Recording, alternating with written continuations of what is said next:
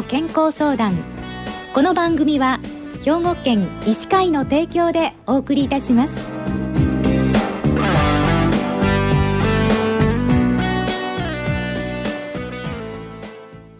みんなの健康相談ご案内の広市加子です。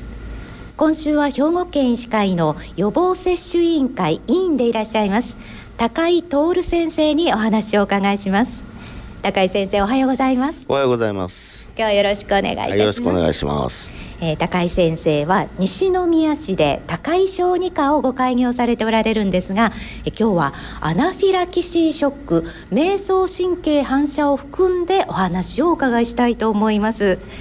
えー、この新型コロナウイルスのワクチン期待できてこうどんどん接種も進んでるんですけれどもためらってらっしゃる方もいらっしゃいます、えー、接種をためらってらっしゃる方は副反応を心配されているという方が多いみたいなんですけれどもこの副反応どんなものがあるのかそのあたりからまず教えていただけますか？最も多い副反応は接種部位の疼痛全身のだるさ倦怠感頭痛などがあります、はい、また熱が見られることもあるんですが熱は、えー、頻度としてはそれほど多くなく1回目よりも2回目の方が多いというふうに言われています。じゃああのどんな人にこの副反応が起きやすいんでしょうか？一般的には若い人の方が副反応は多いというふうにされておりまして、はい、えー、また接種においても1回目よりも2回目の方が多いというふうに言われています、うん、で男女比でいうと男の人よりも女の人が若干多いというふうに言われています、うんで稀なんですけれども怖いアレルギー反応があるそうですね。そうですね。まあ我々も、えー、接種前からすごい心配していたんですが、えー、大体接種10万人に対して、えー、1.3人程度で、えー、非常に怖い副反応が見られます、はい、えー、それはアナフィラキシーと言われるもので、はい、えー、アナフィラキシーというのは大体接種してから、まあ、5分から15分ぐらいで見られることが多いんですが、うん、えー、全身のいろんな臓器に対して起こるすごい強いアレルギー反応で、はい、時には生命に危機を与えるほども強くなることがあります。うん、あの主にどんな症状が出るんでしょうか？まあ、アレルギー反応ですのでまずは皮膚症状、えー、全身のじんましんや、えー、かゆみ発石などが見られます、また呼吸器症状においては呼吸困難であるとか喘息のようなぜいぜいいう感じ、えー、低酸素血症などを起こします、うん、で循環器症状としては血圧の低下と失神、まあ、意識消失ですね、そういうのがあります。で口の中には、えー、不快感が生じ、まあ、腹痛や吐き気などが生じることがあります、うん。あの起こったら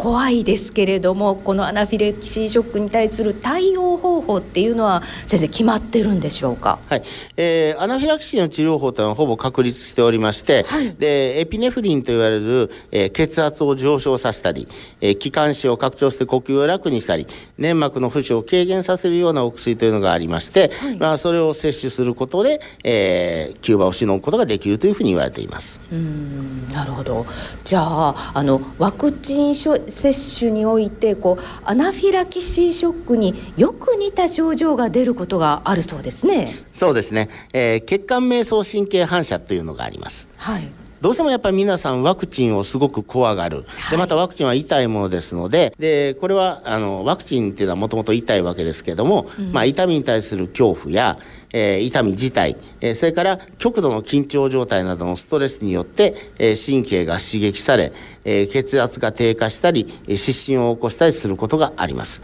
うん、こういった血圧の低下とか失神というのはアナフィラキシーに非常に似ているので、えー、鑑別が必要になってきます。これはどんな時に起こりやすいんでしょう、まあ、あのいわゆる極度な緊張状態ですね。で、はい、またあのどうしてもワクチンを打つ前というのは緊張して寝不足になったりすることがあり、はい、えー、体調不良になるとより起こりやすいというふうに言われてます。うんなるほど。じゃあこんな症状が血管迷走神経反射のような症状が起こった時はどういうふうに対処するんでしょう？基本的に血管迷走神経反射というのは、それほど怖い状態じゃなく、うん、まあ、すぐにそういった兆候が見られたら横になっていただき、まあ、特に足をちょっと上に上げていただけると、えー、頭への血流が維持されますので、はい、えー、すぐに改善するというふうに言われてます。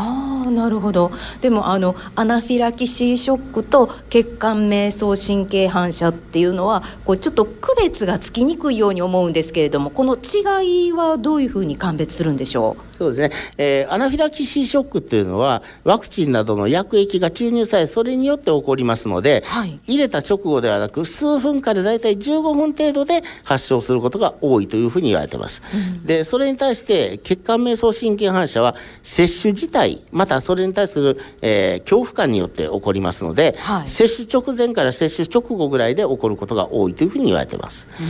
またあのアナフィラキシーショックというのはアレルギー反応ですから、はい、まあ、全身の皮膚のかゆみとかじんましんとか腹痛とかぜいぜいいういわゆる全明などが見られることがあるのですが、はい、えー、血管迷走神経反射においてはそれは見られないというふうに言われてます。あなるほど。はい。じゃあ今日はアナフィラキシーショックと血管迷走神経反射を含んでお話を聞いてるんですけれども今日のお話を少しまとめていただけますでしょうか、えー、そうですね、えー、コロナウイルスに対してのワクチン接種というのは、えー、非常に今後の流行を阻止するのに期待ができるわけなんですけれども、はい、えー、起こりうる副反応はほぼ軽いものであり、はい、1日2日以内に収まります、うん、ただその中にすごく怖いものも含まれます、はい、でただそれに対しては我々はちゃんと予防策をとっておりますので、えすぐに対応できるようになっていますですから、えー、ワクチンに対する副反応を過度に怖がることなく、えー、接種を検討していただけると良いかと思います。はい、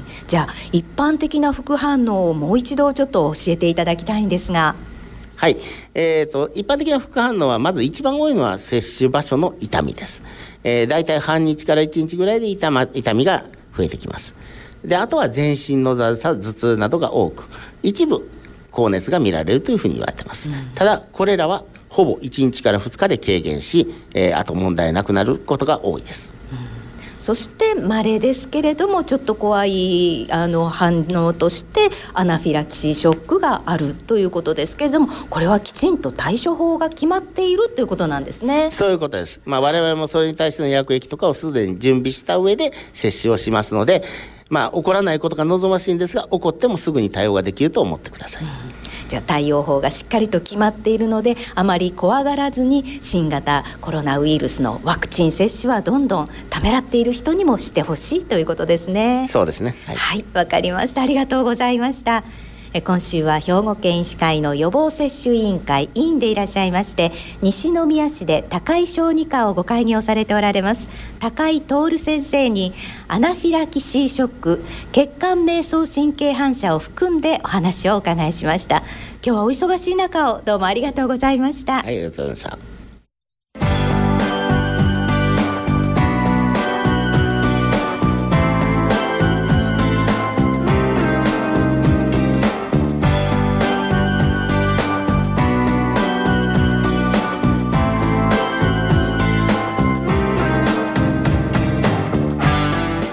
みんなの健康相談